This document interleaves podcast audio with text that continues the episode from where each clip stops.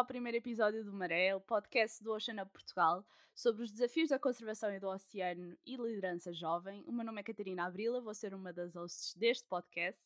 Gostaria de deixar um agradecimento à Sustainable Ocean Alliance por patrocinar este podcast através dos seus Ocean Solutions Microbrands. E hoje comigo tenho a minha colega Beatriz. Bia, como é que estás? Entusiasmada para este primeiro episódio? Sim, muito entusiasmada. Vamos ver como é que esta maré, uh, esperemos que seja uma maré positiva, inspiradora e que traga muita mudança e muita vontade de agir pelo nosso oceano. Que bom. Então fala-nos um bocadinho sobre como é que vai ser o podcast, como, porquê estes primeiros episódios, do que é que vamos falar hoje. Então, este podcast, uh, vamos, como eu falei, vamos falar de várias soluções, uh, de vários problemas que enfrentam o nosso oceano, mas nós decidimos começar com estes primeiros quatro episódios dedicados ao nosso projeto Pelo Mar Profundo. Este projeto é baseado na campanha da Sustainable Ocean Alliance contra a mineração uh, no fundo do mar, ou exploração mineira no fundo do mar. Uh, e então estes primeiros quatro episódios serão uh, dedicados a esta temática e vamos ter episódios bastante diferentes, com convidados uh, e que vamos abordar diferentes tópicos desta temática. O episódio 2, Catarina, queres explicar sobre o que é que vai ser? Sim, hoje vamos falar um bocadinho sobre o que é o oceano profundo, o que é que podemos encontrar no oceano profundo para, para conseguirmos perceber exatamente o porquê deste tópico ser tão importante para nós e o porquê de haver uma campanha à volta deste, deste ecossistema marinho. Eu acho que se calhar começava por explicar um bocadinho o que é o oceano profundo, porque nós, às vezes, cientistas, tendemos a, a tornar isto muito, muito técnico. O, o, oceano profundo, ou mar profundo, é na realidade aquela área que se estende para além dos 200 metros das plataformas continentais. Um, tem em média 4 km de profundidade, mais ou menos, mas pode chegar aos 11 km ou 11 mil metros, que é a uh, um, tão famosa Fossa das Marianas do Pacífico. Grande parte dos ecossistemas desta parte do oceano não possuem oxigênio ou têm muito pouco oxigênio, o que é extremamente surpreendente, tendo em conta que, que existe vida e bastante vida nestes locais. Estas zonas são conhecidas como zonas anóxicas ou zonas onde ocorre esta hipóxia, que é este, esta falta de oxigênio. Um, mas lá está, surpreendentemente, há bastante vida e bastante diversidade nestes ecossistemas, e então uh, sabemos que o primeiro registro que existe de vida no mar profundo data de 1818, durante uma expedição que foi feita um, na passagem do Noroeste, que é um canal que liga o Atlântico ao Pacífico uh, a norte. No entanto, este facto foi completamente encoberto durante anos, certo, Pia? Queres falar-nos um pouco do porquê disto ter acontecido e do porquê de durante anos se, se achar que não existia vida no mar profundo? Pois é, Catarina. É, é, é verdade que hoje sabemos que há muita abundância de biodiversidade, ou seja, há várias espécies que habitam no oceano profundo, mas nem sempre se pensou assim, não é? Também faz parte da evolução humana e da evolução científica a diferentes teorias e diferentes hipóteses sempre alterarem e serem é, contraditas. Bem, é, o que aconteceu, Catarina, é verdade que esse primeiro registro de fauna no Oceano Profundo foi escondido, como tu bem disseste, e o que aconteceu foi que Edward Forbes, numa expedição em 1841 no Mar Egeu, eh, nas suas dragagens até 420 metros, ele reparou que havia uma menor abundância de espécies com o aumento da profundidade, ou seja, quanto mais descia, menos espécies encontrava. E então, daqui, ele deduziu, uh, ele criou esta teoria que realmente de 200 metros para baixo não havia vida no oceano, ou seja, todo o oceano era escuridão e um vazio. Até que, mais ou menos em 1870, ou seja, no, uh, na segunda parte do século XIX, aconteceu a grande expedição de Challenger. E esta expedição, para aqueles que gostam muito da oceanografia e de biologia marinha, com certeza a conhecem, porque é conhecida como a mãe é, da oceanografia moderna, digamos. E esta expedição foi liderada pelo Sir Charles Thompson uh, e foi muito importante para estudar diversos processos uh, químicos, biológicos, físicos do oceano. E então aqui provou-se que de facto havia vida no oceano profundo e não era esta este ecossistema escuro e vazio que se imaginava que seria até então. Uh, mas Bia, uh, nós já sabemos que existe vida no, no, no fundo do mar, mas o que é que nós não sabemos? Quanto é que nós conhecemos hoje em dia do oceano profundo na realidade? Então, depois, depois desta expedição Challenger, de facto chegou é, uma idade histórica, digamos, uma idade de intensa exploração do oceano profundo. E a verdade é que estes últimos 50 anos têm sido muito, muito importantes para as descobertas científicas do oceano profundo. Mas, Catarina, respondendo à tua pergunta, apesar deste grande avanço científico na exploração do oceano profundo, menos de, e repara bem, 0,01% do oceano profundo foi amostrado e estudado em detalhe pela ciência. Este 0,01% equivale mais ou menos a alguns campos de futebol, para termos assim uma noção. Então, isto faz com que o oceano profundo seja de facto o bioma, o ecossistema menos explorado da Terra. E reparem só, conhecemos mais da superfície da Lua, ou seja, conhecemos mais de um ecossistema, digamos, ou de um ambiente extraterrestre do que o oceano profundo. Então, realmente, eu acho que isto nos deve é, fazer refletir. Mas, bem, a verdade é que também nestes últimos 50 anos é, a humanidade é, explorou e avançou também diferentes tecnologias e houve grandes avanços tecnológicos. Quando falamos do oceano profundo e da oceanografia em geral, falamos, por exemplo, de submarinos ou de ROVs, que são uh, aparelhos remotamente operados, ou seja, ligados ao barco e são operados a partir do barco, ou então de AUVs, que são uh, veículos submarinos autónomos, uh, e elas são importantes para fazer explorações não invasivas uh, do oceano profundo. Isto resultou que as últimas décadas foram muito importantes para descobrir novos habitats e, claro, melhorar o nosso conhecimento e entendimento sobre o oceano profundo e todo o seu funcionamento ecológico e importância uh, para o planeta em geral. Uh, para quem nos está a ouvir, caso não saibam, a Bia está a tirar agora o doutoramento, está a tirar o doutoramento em particular no Oceano Profundo, certo, Bia? Sim, eu sou suspeita para falar do Oceano Profundo porque realmente é, eu sou muito apaixonada e sou uma entusiasta do Oceano Profundo e da vida é, neste ecossistema tão carismático e diferente. Eu acho que não há ninguém mais, uh, mais qualificado, então, para nos falar um bocadinho dos principais habitats que existem no mar profundo, que acho que, que é uma das principais razões de ser tão importante protegermos este, este ecossistema. Bem, qualificadas eu não sei. há muita ciência boa e muito bem feita a ser feita no oceano profundo mas com certeza eu posso falar com muita paixão e posso partilhar aquilo que eu sei, não é? No meu início de carreira neste, a explorar este habitat. Então, nós sabemos que uh, realmente o oceano profundo, como já referimos, é um ecossistema uh, com uma alta taxa de biodiversidade. Reparem, este, o oceano profundo alberga uma das taxas mais altas de biodiversidade do planeta.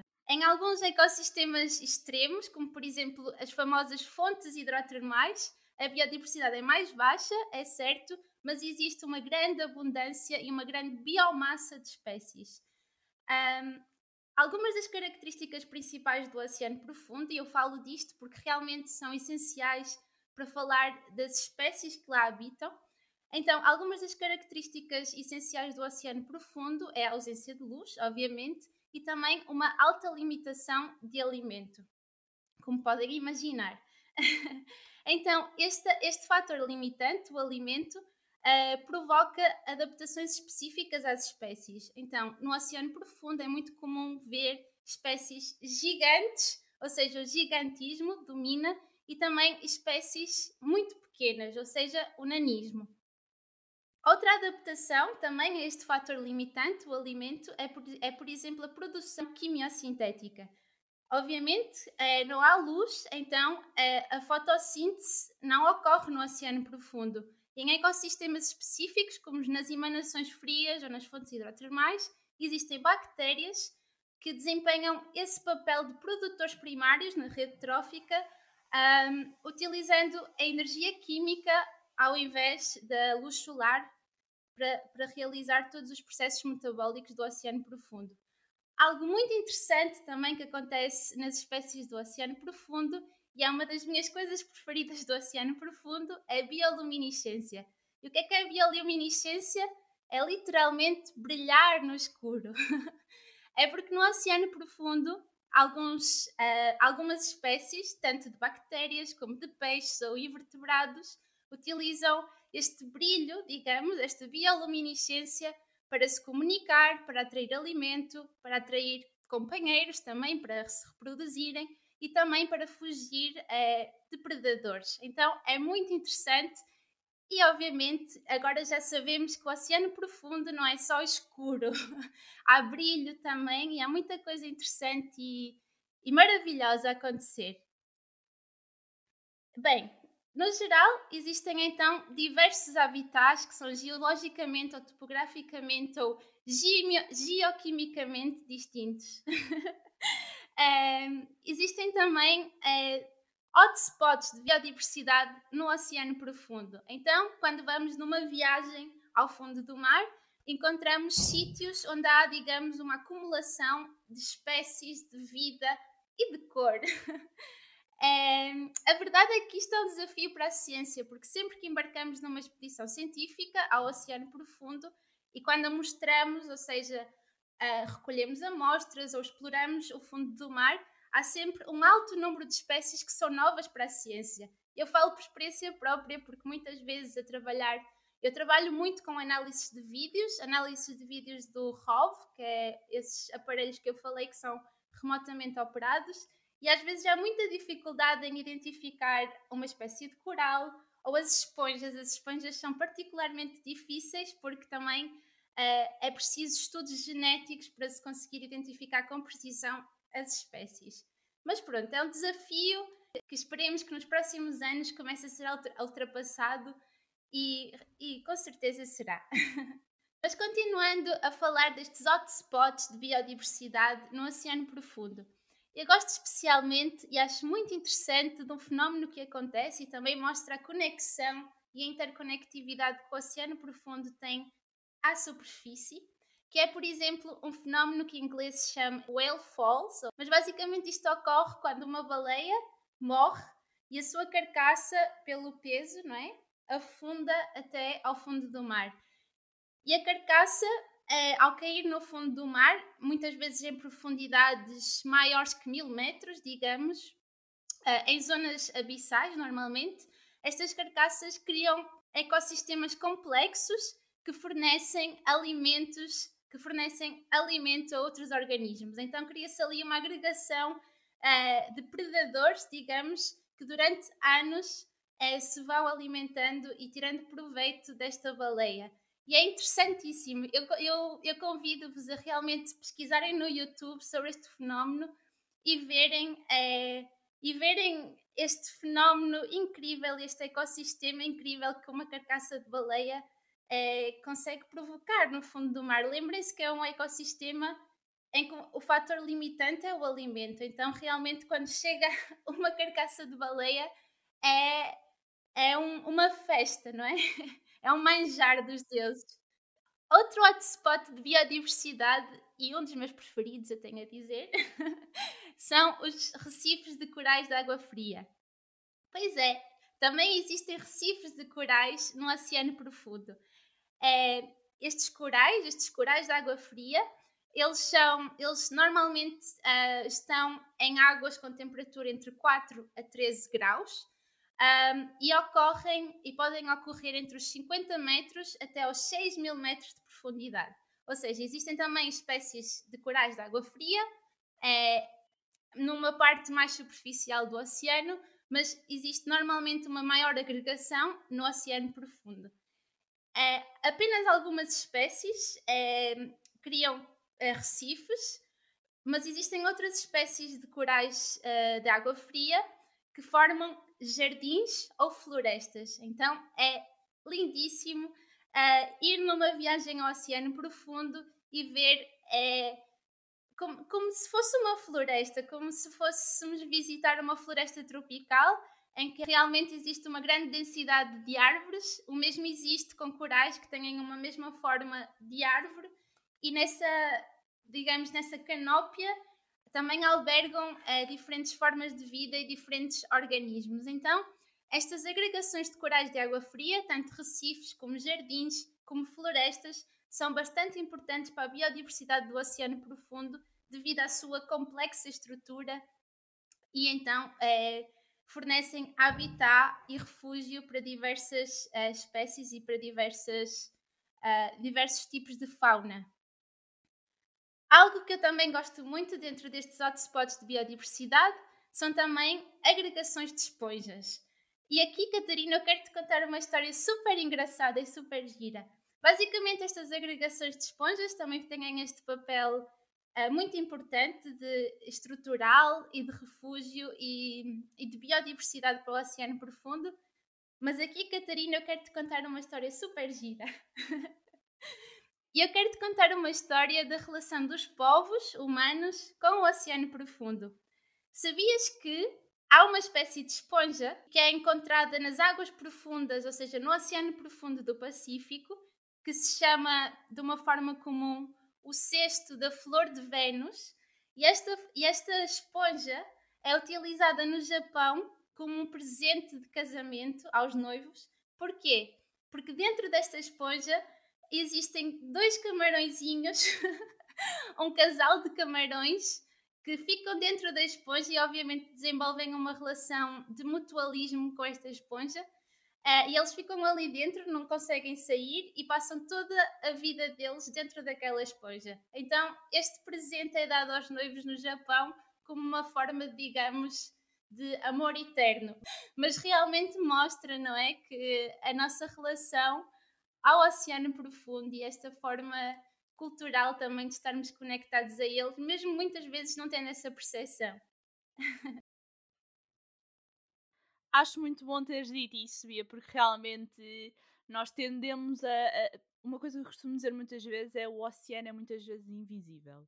Nós tendemos a esquecer-nos da nossa conexão com, com, o oceano e aquilo que o oceano nos dá, na realidade. Um, o oceano produz uma coisa que, que, para muitos é alheia, que são os serviços ecossistémicos. Nós que, que somos da área estamos muito habituadas a, a, a vir falar deste termo na realidade não são mais do que serviços ou bens que nos são dados completamente de graça, naturalmente, por estes ecossistemas e, e podem ser de, de, quatro tipos, que se calhar eu passo a explicar um bocadinho. Claro, Catarina, totalmente. Bora lá falar da importância do oceano profundo. Então, pronto, se formos olhar assim para os serviços ecossistémicos que o Oceano Profundo nos traz, nós podemos encontrar quatro tipos de serviços ecossistémicos. Em primeiro lugar, temos serviços de regulação, isto é, que regulam um, o nosso planeta, que regulam o ecossistema em si, que no caso do mar profundo seria a sua capacidade de capturar CO2, o CO2 que nós tão infamemente estamos a tentar ver-nos livres. Temos também serviços de aprovisionamento, que significa que nós retiramos algo concreto do ecossistema, como é o caso da pesca ou da exploração farmacêutica, a exploração de gás, por exemplo. Podem também ser serviços de suporte, isto é, que dão suporte à vida. Estes serviços que suportam a vida dos oceanos podem ser, por exemplo, a regulação do ciclo de nutrientes, como a Beatriz falou, um, estas whale falls uh, acabam por, uh, por fazer mexer o ciclo de, de, nutrientes e essas pequenas bactérias e, que vivem nas fontes hidrotermais acabam por fazer a remineralização de muitos dos minerais que voltam para a superfície. Há esta conectividade com a superfície. Um, também a disponibilidade e variabilidade de habitats é um, é um serviço de, de suporte à vida.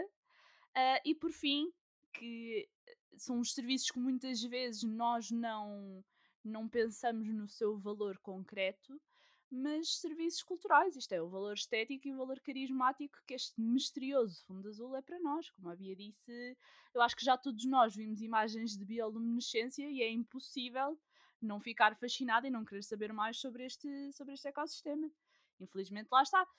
Um, existe muito pouca informação e acho que, que iremos uh, mais à frente a Beatriz irá falar um bocadinho dos impactos que nós estamos a ter e eu acho que realmente o facto de, de nós não quantificarmos estes serviços ecossistémicos faz um bocadinho com que nós deixemos de dar tanta importância como se calhar damos importância ao valor da madeira, por exemplo, em terra. Uh, acho que sempre que há, e, e, eu dou sempre este exemplo, é muito mais fácil percepcionar um, a destruição de uma, de uma floresta, como, como a Amazónia, por exemplo, do que é percepcionar um, uma destruição de corais de profundidade, que é algo que não se vê todos os dias. E eu acho que lá está. Um, ao quantificarmos e darmos um valor financeiro a estes serviços ecossistémicos, que é uma coisa que agora está a emergir um, no panorama financeiro e no panorama atual, que é uh, o capital natural, isto é, isto é uh, valorizarmos aquilo que os ecossistemas nos dão de graça para podermos preservar. Um, e lá está a dificuldade com este, com este hum, ecossistema em particular é exatamente a falta de informação. Nós não sabemos que serviços neste momento é que estamos a perder. Uh, como a Bia disse, nós conhecemos 0,01% um, do Oceano Profundo, é aquilo que se encontra explorado, é muito pouco. Um, como a Bia diz, sempre que se explora mais um bocadinho, descobre-se novas espécies e, e lá está, nós não sabemos na realidade o que é que estamos a perder de dia para dia, o potencial farmacológico que temos no fundo do mar, um, serviços que nós se calhar ainda desconhecemos, mas que são uh, vitais para o nosso planeta. E acho que, que isso hoje em dia se encontra a ser um bocadinho degradado. E Bia, se tu pudesses explicar um bocadinho de, de quais são os impactos que estamos a ter no, no mar profundo, eu, eu agradecia. Uh, porque eu, eu, eu sou menina da superfície na biologia marinha. mar profundo não é o meu forte. Mas devia ser, Catarina, porque tu és apaixonada por tubarões e também há, há tubarões no oceano profundo. Como... Confesso, confesso que eu tenho um pequeno amor por tubarões albafar e então, alguns na minha carreira, eu irei parar ao oceano profundo, de certeza. E olha, Catarina, sem dúvida, tudo o que tu falaste é, é muito importante falar e mencionar e que as pessoas estejam informadas sobre isso. E só acrescentando uma pequena coisa ao que tu acabaste de dizer, mesmo no contexto de Covid-19, o oceano profundo também tem um papel super importante a nível de potencial biotecnológico. A verdade é que para desenvolvimento de vacinas, de medicamentos, alguns compostos de certas espécies que estão no oceano profundo foram utilizados. Então, mais um exemplo da sua importância, não é? é mas falando então da parte má, digamos, é, e da ameaça humana que este ecossistema sofre, eu primeiro queria falar, é, voltar a falar outra vez das espécies do oceano profundo, porque elas têm características especiais que as tornam altamente vulneráveis. É que no oceano profundo a vida vai muito lenta. E estamos a falar de espécies com alta longevidade, ou seja, algumas espécies chegam a viver mil, milhares de anos, então realmente espécies muito velhinhas, é, espécies com reprodução, reprodução tardia e espécies com é, baixa fecundidade, ou seja, realmente estas características tornam as espécies do oceano profundo altamente vulneráveis. E então aqui que eu passo a falar um pouco das atividades humanas que afetam o oceano profundo. A verdade é que toda essa importância, Catarina, que tu falaste, muitas vezes também se torna a causa da ameaça, não é? Um, claro que o oceano profundo é muito importante a nível comercial e principalmente, por exemplo, para os corais de água fria ou para as esponjas, a pesca de arraste é realmente uma grande, uma grande ameaça, uma grande ameaça física, porque para quem não sabe o que é que é pesca de arraste, é um tipo de pesca uh, comercial que literalmente limpa e barra o fundo do mar, então é bastante destrutivo.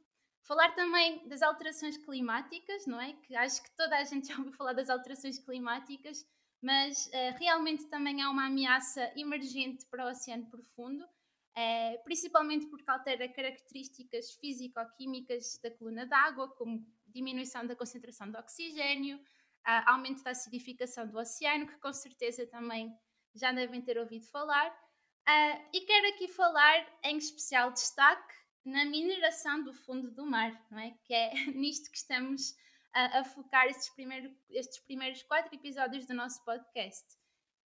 Enfim, eu não quero entrar muito em detalhe na mineração do fundo do mar, porque já vamos abordar com mais detalhe este tópico nos próximos, eh, nos próximos episódios, mas basicamente a mineração do fundo do mar surge eh, como necessidade eh, de encontrar recursos que já estão escassos eh, à superfície da Terra, não é? Então, a mineração no fundo do mar ela ocorre, já falamos um pouco dos habitats é, que encontramos no oceano profundo, e então eu quero vos explicar é, quais são os habitats especialmente ameaçados pela mineração do fundo do mar. É, primeiro, a mineração do fundo do mar olha para as montanhas submarinas, e estas montanhas submarinas são, outra vez, como eu já mencionei, hotspots de biodiversidade, muito importantes é, para espécies como para espécies de baleias, até para aves é muito importante porque há uma grande concentração de peixes ali também, lá está, por, por ser este, este oásis de vida, digamos, no oceano profundo. E estas, e estas montanhas submarinas, elas têm superfícies uh, rochosas nos quais o cobalto ou outros metais se vão acumulando ao longo de dezenas de milhões de anos, constituindo assim um dos processos mais lentos da Terra. Outro habitat também ameaçado pela mineração do fundo do mar são as planícies abissais. E as planícies abissais são vastas áreas do fundo do mar cobertas por sedimentos e são planas. E nestas planícies abissais encontramos eh, extensos depósitos, ou seja, campos, digamos, de nódulos eh, polimetálicos. Ou seja, isto também é um dos produtos que a mineração do fundo do mar procura explorar. E por fim, temos também as fontes hidrotermais.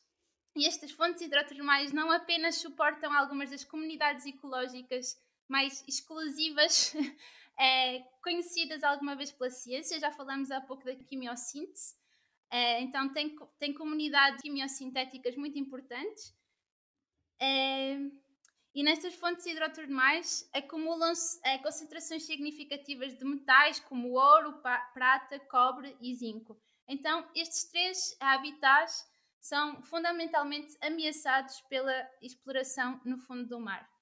Mas pronto, mas o que eu quero dizer, Catarina, é que realmente ainda não são totalmente conhecidos os efeitos que a atividade humana possa provocar no fundo do mar e realmente precisamos da ciência para descobrir mais e para saber mais uh, e saber e prever um, o impacto que, as nossas que a nossa atividade tem no oceano profundo e no fundo do mar. Queria também salientar que existe uma grande complexidade para gerir e criar planos de conservação do fundo do mar.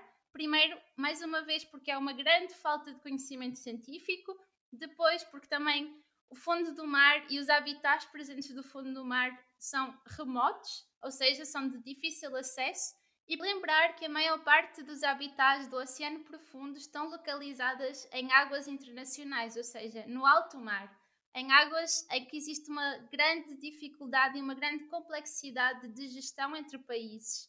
Então, realmente, é, estes próximos anos, que são os anos que marcam a década da ciência oceânica, são fundamentais para realmente investir no conhecimento da ciência oceânica no geral, mas principalmente no oceano profundo.